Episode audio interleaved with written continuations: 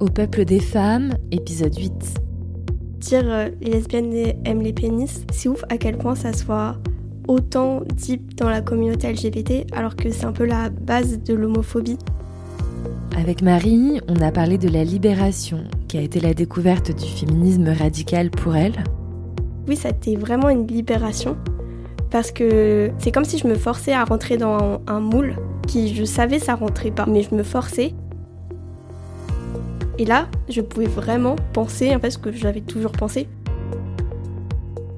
on a parlé aussi de ce lien avec Esther que vous avez pu écouter dans l'épisode précédent, des raisons qui font qu'elle ne souhaite plus trop fréquenter d'hommes, des agressions qu'ont subies les féministes radicales le 8 mars dernier, de la bisexualité, de son dégoût pour les hommes, des blagues sur les blondes, des origines de sa timidité, d'assistanat sexuel.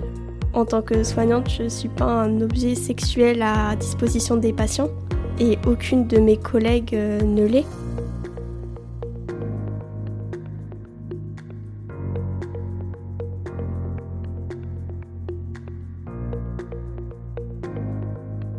Marie, est-ce que tu peux me dire un peu euh, qui tu es?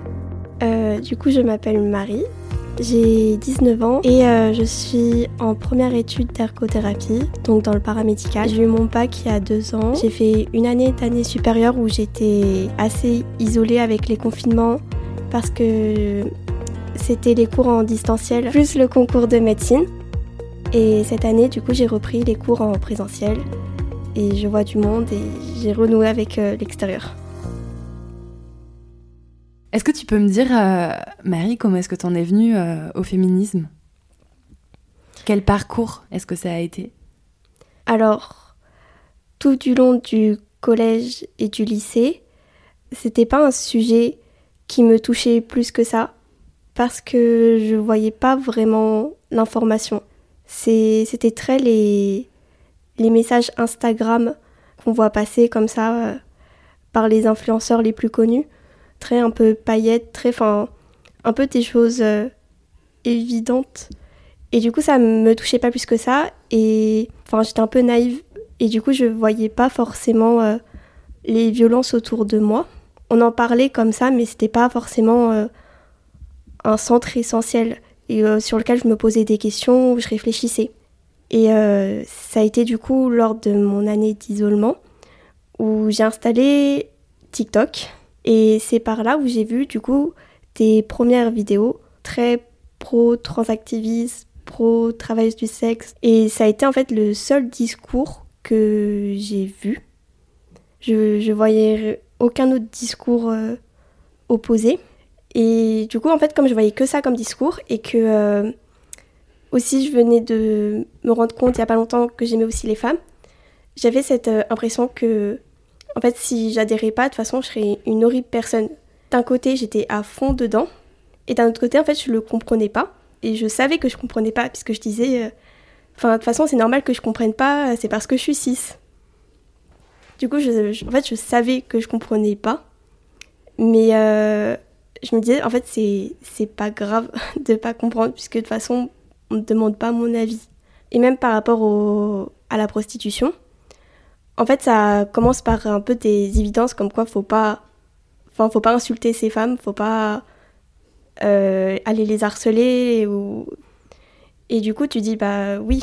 Et après du coup enfin ça dérive vers le discours et t'es en mode euh, bah ok j'ai adhéré au début il faut que j'adhère à la suite puisque tu vois pas un autre discours opposé et le seul discours opposé que tu vois ça va être euh, les masculins d'extrême droite. Du coup en mode faut, faut que j'aille dans ce côté-là, c'est le bien.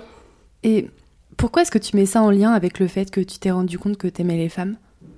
Parce que je pense en fait, je me suis dit, ok, bah du coup je fais partie de la communauté euh, LGBT et du coup je dois soutenir toutes les causes. Et qu'en fait, euh, enfin c'était grave plus mis en avant euh, la cause du transactivisme et que du coup, enfin c'était la cause principale au final de la communauté et que euh, fallait la porter, sinon enfin je pouvais pas faire partie, j'étais pas légitime euh, à aimer les femmes un peu.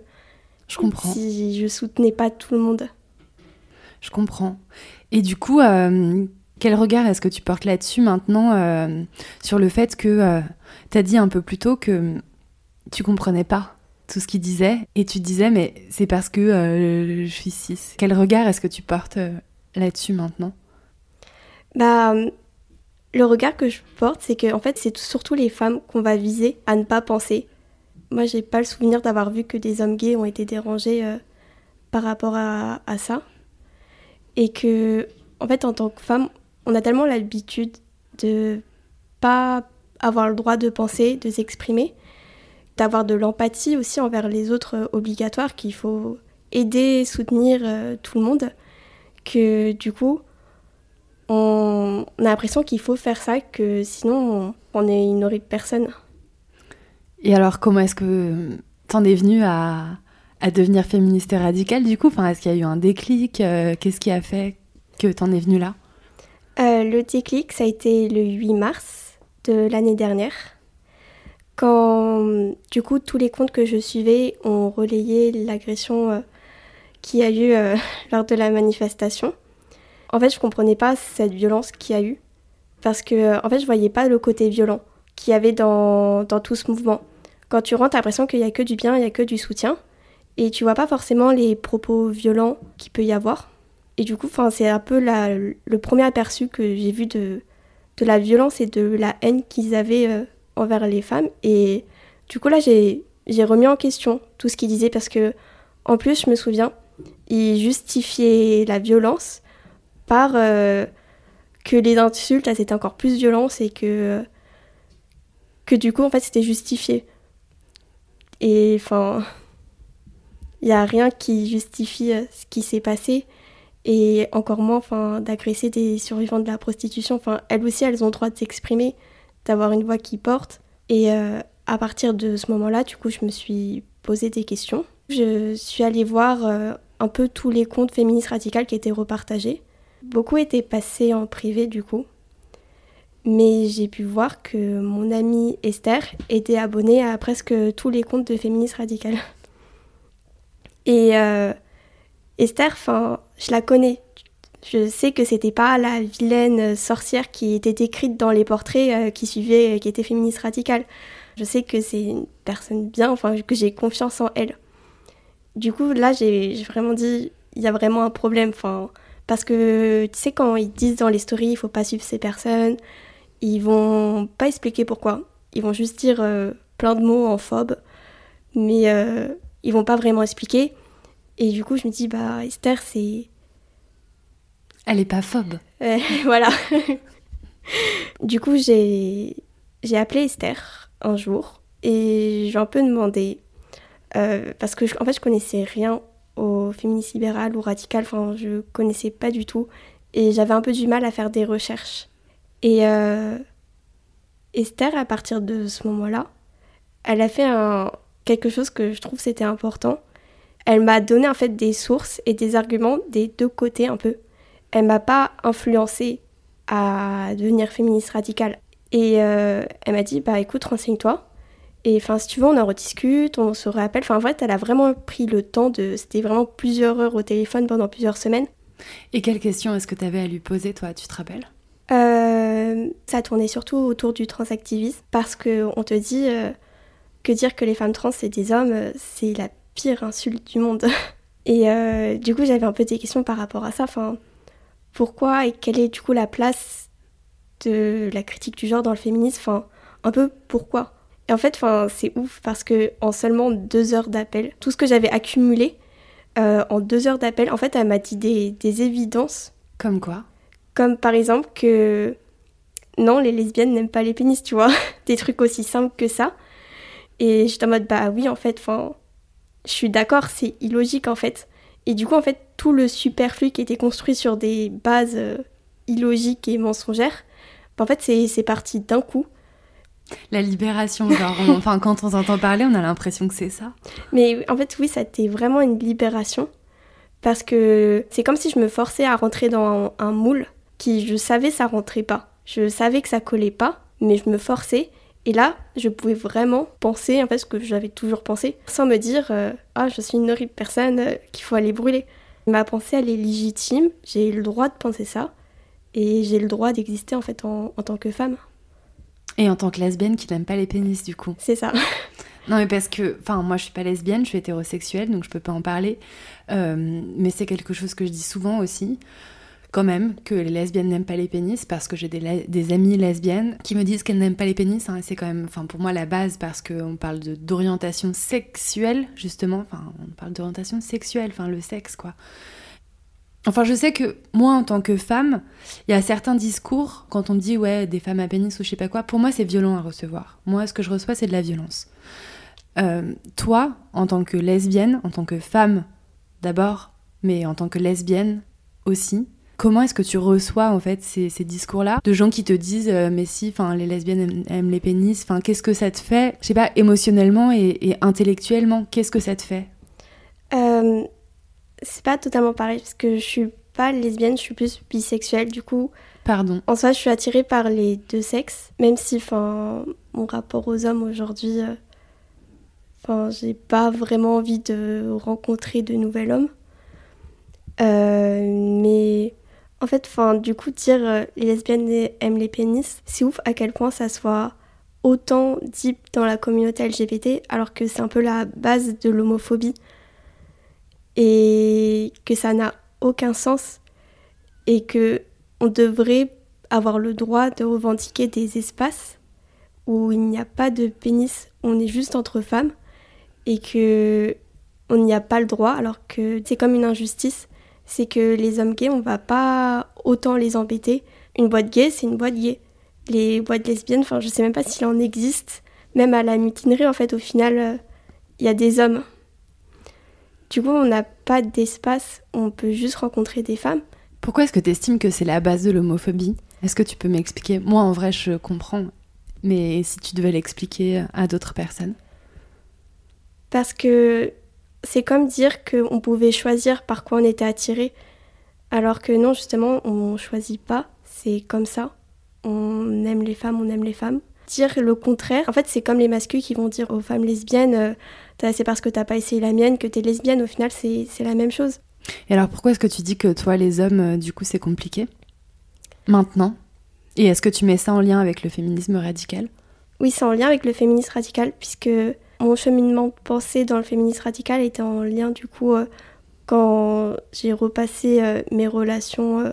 Enfin, il n'y en a pas eu beaucoup, puisque je suis assez jeune, mais ça a eu une place importante dans un peu mon rejet euh, des hommes et de me rendre compte, en fait, bah, que les hommes, ça restait des hommes.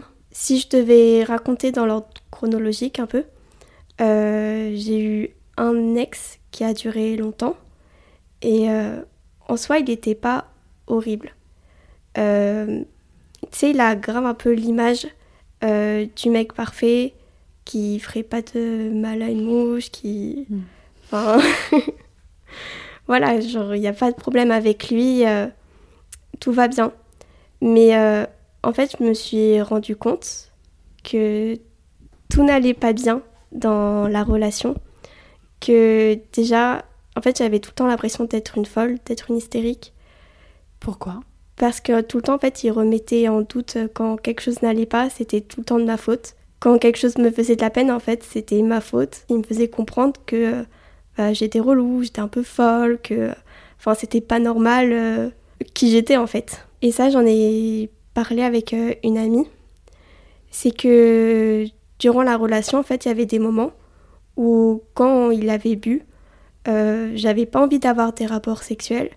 Mais il insistait, il insistait, et du coup je disais bon bah ok je vais faire 5 minutes, euh, il sera content, je vais pas, pas me faire quitter, j'aurai toujours de l'affection et euh, c'est pas si grave. Et euh, en fait depuis j'ai tout le temps l'impression que je subis les relations hétérosexuelles.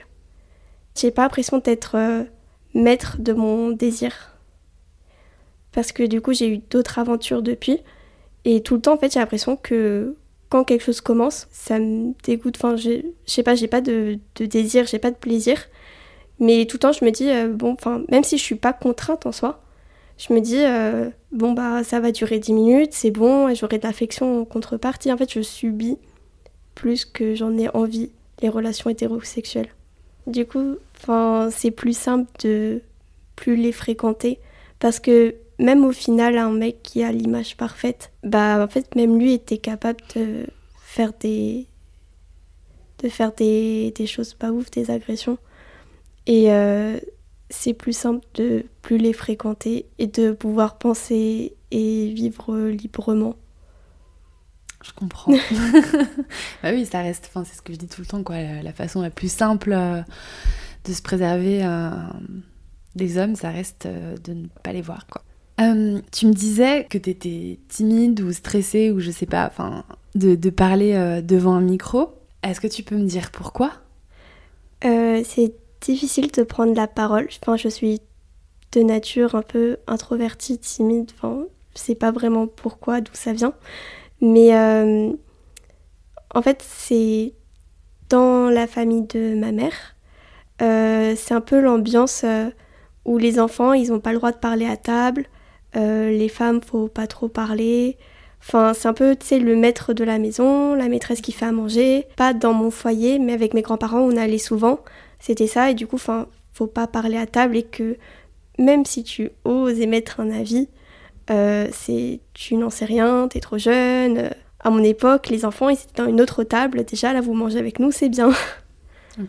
Et même, c'est une ambiance assez misogyne. Enfin, quand j'avais ça, c'est une anecdote que mes parents m'ont racontée il y a pas très longtemps, mais qui je trouve est assez représentatif.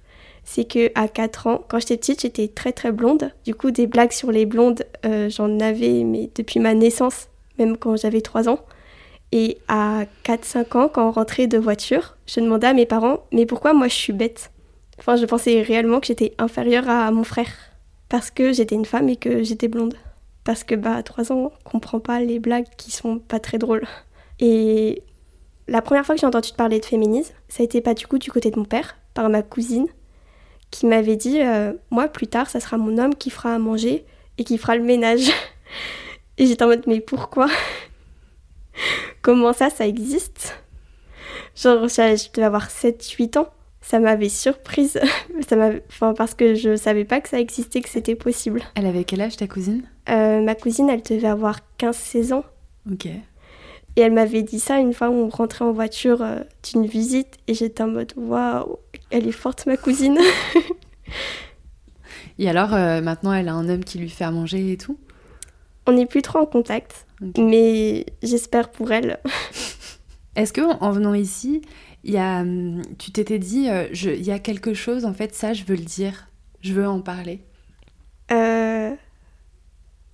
Bah, il y a ce qui s'est passé il y a, y a, deux jours, parce que du coup, j'ai été témoin direct de la violence. Euh, j'ai rien subi physiquement, mais du coup, j'ai vu la plupart des agressions. C'est ouf parce que sur les réseaux, ils essayent de retourner les situations de manière absurde, parce que Vraiment, enfin, les, les, meufs de l'Amazon, à aucun moment elles ont été violentes, à aucun moment elles n'ont dit d'insultes, n'ont provoqué. Vraiment, on faisait notre manifestation avec le cortège des abolitionnistes. On cherchait pas, pas de problème, on voulait juste faire entendre nos voix. Et à plusieurs reprises, ils essayaient de venir nous les intimider, euh, de, enfin, les, les agresser même physiquement. Et enfin, j'imaginais pas autant de violence, puisque même les vidéos qu'on a réussi à prendre, c'était que des petits passages de quand on avait le temps de sortir le téléphone. Mais par exemple, une, agression qu'on n'a pas eu le temps de filmer, c'est quand Anicia et Esther, elles se sont, enfin, ils ont essayé de les gazer au visage avec de la peinture. Je pensais pas que c'était possible. Est-ce qu'il y a d'autres choses que tu as envie de dire qui pour toi sont importantes ou tu t'étais dit euh, ça quand on va enregistrer, euh, je vais en parler quoi? Euh, il y a un sujet, je trouve, qui est pas beaucoup abordé et que j'ai pu voir lors de ma formation. C'est l'assistanat sexuel. Ouais, ouais, ouais. Alors, mais comment ça, t'as pu le voir dans ta formation? Euh, J'ai pas vu, vu, mais euh, à la rentrée, on avait une fiche euh, de livres à lire, enfin à choisir parmi les livres. Et par exemple, il y avait le livre, euh, je sais plus de qui, mais qui revendiquait le droit à l'assistanat sexuel. Et du coup, j'ai regardé les résumés sur internet, puisque en plus le livre est très très cher. Enfin, là, j'ai plus tout à fait en tête tout ce qui est dit, mais c'est très en mode culpabilisation des prostituées qui n'ont pas voulu coucher avec lui. Alors que bon, enfin. Enfin quoi? Enfin, genre. Enfin, normal qu'elle veut pas coucher de tous les cas avec les clients. Enfin, on peut pas non plus aller les faire culpabiliser. C'est totalement une pensée euh, de violeur. Et même du coup, là, pendant mon stage, une de mes tutrices m'a prêté un livre sur la vie affective et sexuelle en institut, donc un sujet assez large et qui, enfin, est des sujets à aborder euh, quand on travaille dans le paramédical. Et il y avait un, paragraphe sur l'assistanat sexuel qui défendait totalement en mode euh, c'est du soin, c'est les soignants, et euh, que les féministes on était des détraqueurs face à ça, et qu'on n'y connaissait rien de façon, et qu'on était vilaines un peu globalement. Et euh, ça m'a choquée, puisque du coup, enfin. En tant que soignante, je ne suis pas un objet sexuel à disposition des patients et aucune de mes collègues euh, ne l'est. C'est pas notre rôle et on a le droit d'exercer notre métier sans qu'on veuille nous, prostituer. Est-ce que tu considères qu'il y a d'autres questions qui sont clivantes dans le féminisme et sur lesquelles tu aurais peur de t'exprimer, toi? Euh, Ça dépend des milieux, mais dans les milieux très hétéro enfin dans la normalité hétéro, euh, le fait de vouloir euh, rejeter les hommes et pas les fréquenter aussi, c'est pas très bien vu. Euh, souvent, c'est considéré comme des blagues ou qu'on on est trop extrême, alors qu'en soi, enfin, c'est notre droit de pas vouloir fréquenter des, des hommes. Enfin, c'est pas du sexisme? Moi, je considère que le fait de pas vouloir fréquenter un homme, je le menace pas, je l'insulte pas, je lui fais pas de mal physiquement. C'est juste un non, je veux pas te fréquenter. Donc euh, ça ne le met pas en danger. il va bien aller, il, ira toujours bien. Donc ça a aucun rapport avec euh, la misogynie. Ok. Parce qu'il y a des hommes qui disent euh, ne pas vouloir serrer la main des femmes, ne pas vouloir les fréquenter. Oui, bah c'est ça en fait, les hommes, ils ont le droit de pas nous respecter sous religion ou parce qu'une divinité leur a dit que les femmes on était sales. Même euh, bah, les femmes, quand on a nos règles, on est considéré comme sales en soi. Et le fait de nous, on n'a pas le droit de rejeter les hommes. Enfin, c'est comme euh, les lesbiennes, encore on revient avec euh, les femmes à pénis. On n'a pas le droit de rejeter les hommes. Alors que c'est des êtres violents qui nous font du mal depuis longtemps. C'est normal de vouloir les rejeter. Ta famille, tu leur as tenu ce genre de discours? Euh, Non. Dans ma sphère familiale proche, donc euh, mes parents et mes frères, c'est un peu compliqué. Enfin, ça serait pas un rejet total, mais ça serait de l'incompréhension. Ils sont pas contre le féminisme de manière générale. Ma mère, euh, elle est d'accord. Enfin, quand il n'y a pas mon père, elle est d'accord avec la plupart des idées. Mais les féministes c'est considéré comme des extrêmes et les extrêmes, c'est pas bien. Toi, tu, tu penses que c'est un extrême, le féminisme? Non, je me sens pas extrémiste. En fait, je laisse mes pensées aller au bout du cheminement. Enfin, je m'arrête pas en chemin euh, sous peine de froisser un homme ou froisser quelqu'un. C'est que j'ai le droit de penser jusqu'au bout mes pensées sans me dire ah non, je vais blesser des gens.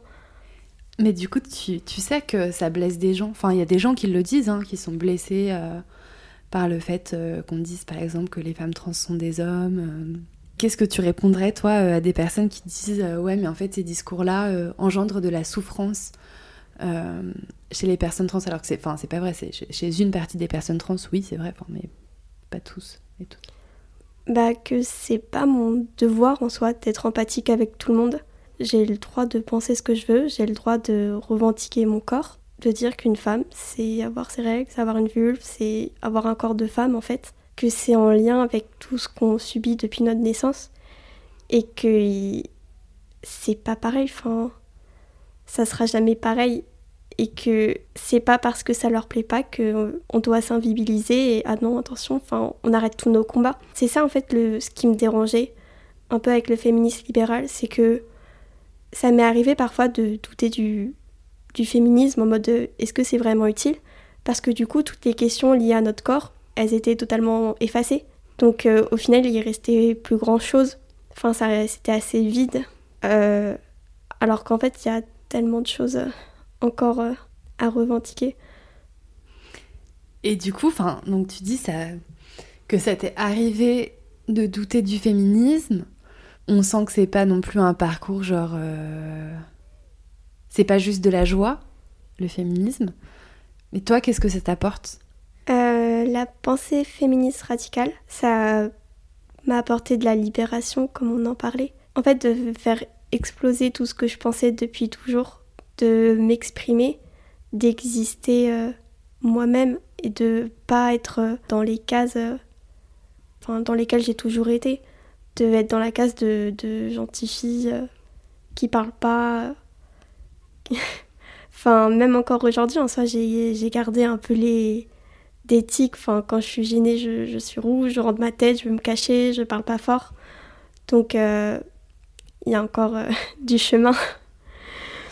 Mais, en fait, ça m'a apporté de la libération et en même temps, ça m'a apporté un peu une vision plus réaliste du monde. Euh, parce que, comme je disais, j'étais très naïve avant. En fait, je me rendais pas compte. Je fermais les yeux de manière inconsciente sur euh, les violences masculines. Et euh, en fait, là, je, me rends vraiment compte. En fait, dès qu'un homme, un collègue, ils vont parler, en fait, je, je vais me rendre compte quand ils vont dire des choses misogynes ou qui sont dérangeantes. Mais il y a un peu une part de souffrance là-dedans aussi. Enfin, euh, oui, bah, c'est sûr que du coup, quand on veut rejeter les hommes, alors qu'on est obligé de fréquenter des hommes dans notre famille, dans notre entourage, et que bah, du coup, on doit un peu jongler entre les deux, entre le fait de ne pas les aimer et en même temps de les aimer. Du coup, c'est enfin, c'est conflictuel en soi. Du coup, euh, la libération, elle va aussi avec une forme d'inconfort, parfois? C'est ça.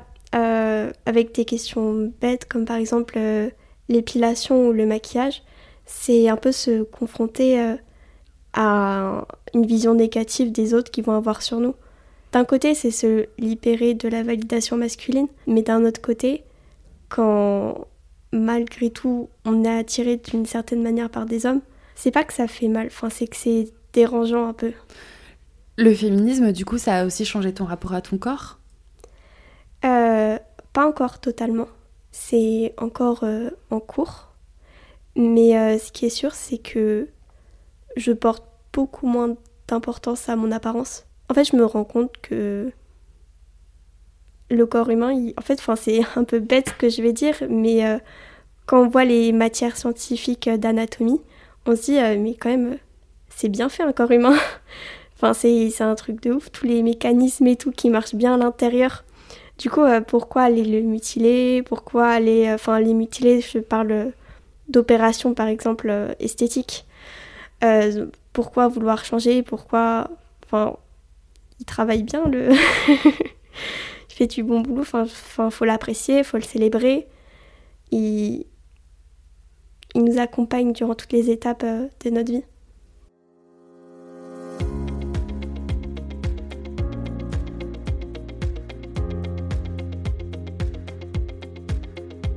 Merci Marie d'avoir eu ce courage de venir parler à mon micro. Merci de faire partie de ces femmes, et je reprends tes mots, qui laissent leur pensée aller jusqu'au bout sans la brider.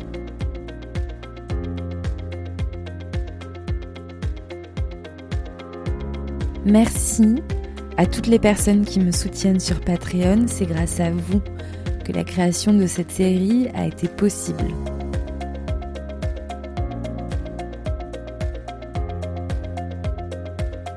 Si vous ne me soutenez pas encore, que vous souhaitez le faire, je vous mets un lien en description.